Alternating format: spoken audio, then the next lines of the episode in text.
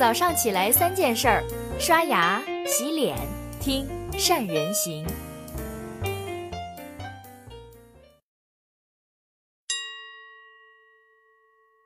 大家好，我是胡宝健。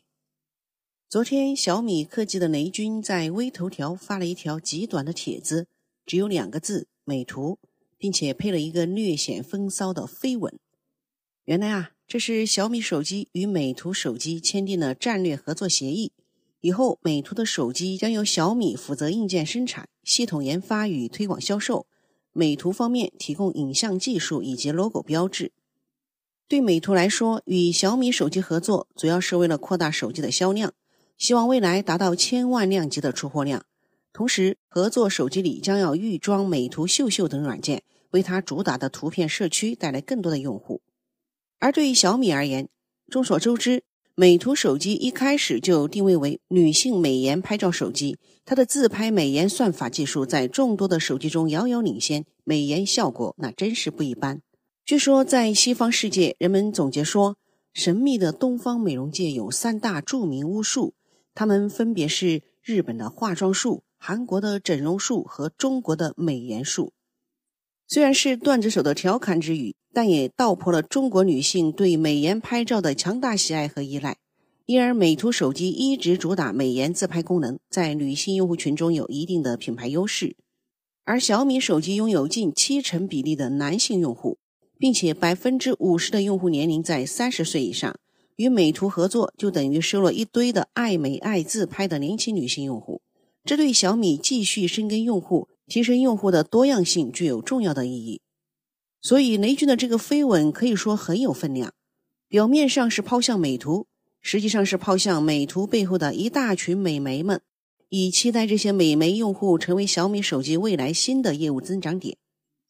不仅小米手机。众多原本以男性消费者为主力的消费品牌，在男性市场逐渐饱和的形势下，都开始注重挖掘女性消费者市场。就在前几天，耐克中国在香港举行论坛，邀请来自不同领域的热爱运动的杰出女性，以激发女性潜能为话题，分享各自的经历和看法。耐克如此看重女性，原因是近年来耐克女性业务的增速正在超越男性。女性品类的业绩回报相当显著，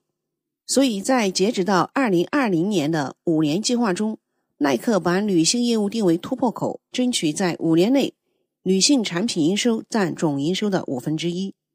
为了达到这一目标，耐克早在几年前就发布了 Nike Women 战略，专门推出针对女性消费者的营销系列，还推出线上女性专卖店，并提供私人定制。聘请全球的时尚界红人策划女子系列产品。小米和耐克拓展女性消费者的策略，在市场趋于饱和的用户争夺战中具有非常典型的意义。我们不要把目标客户看成一个整体，而需要从不同的角度进行二次细分，给客户贴上属性标签，根据标签来判断、挖掘新的重点需求。属性标签常见的有地域、性别、年龄。行业、身份等等，然后再对每一个属性的人群进行深度需求分析，找到这类人群与自家产品的契合之处，针对增长潜力最大的属性人群进行重点营销。以上做法实际上是深度运营客户的范畴。如果你也有意识的拓展女性用户市场，需要注意哪些方面的营销才能够捕获他们的芳心呢？首先是要了解女性用户的消费心理和习惯。第一就是感性和从众心理。基于这个特点，耐克为了吸引女性用户，惯用的宣传手法就是故事营销。他们经常请来一些热爱运动的普通女性，以平民的视角讲述运动的好处，分享他们那些鼓舞人心的故事。通过这样不断的向女性传播运动观念和建立情感沟通，以此来激发女性运动市场的增长潜力。然后是爱美。女性产品的外观一定要做得精美漂亮，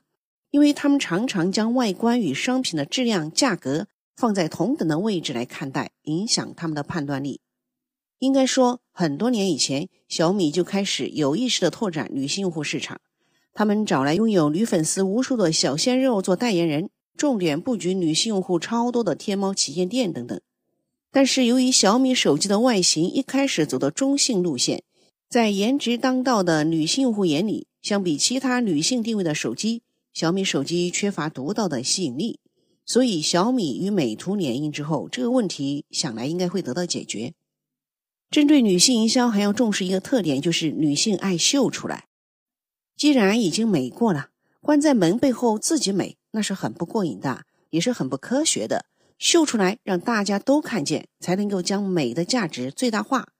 所以美起来之后，还必须秀出来，这是一脉相承的，符合天道的事情。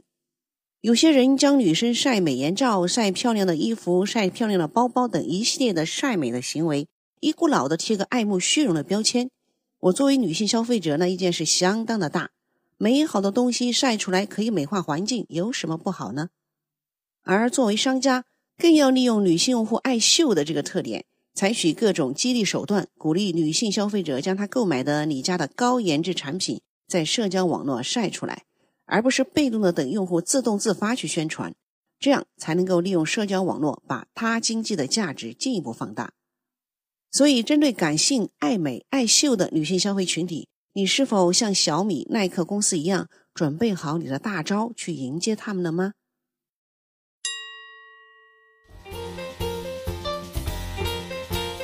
关注善人行微信公众号，每天早上六点三十分，咱们不听不散。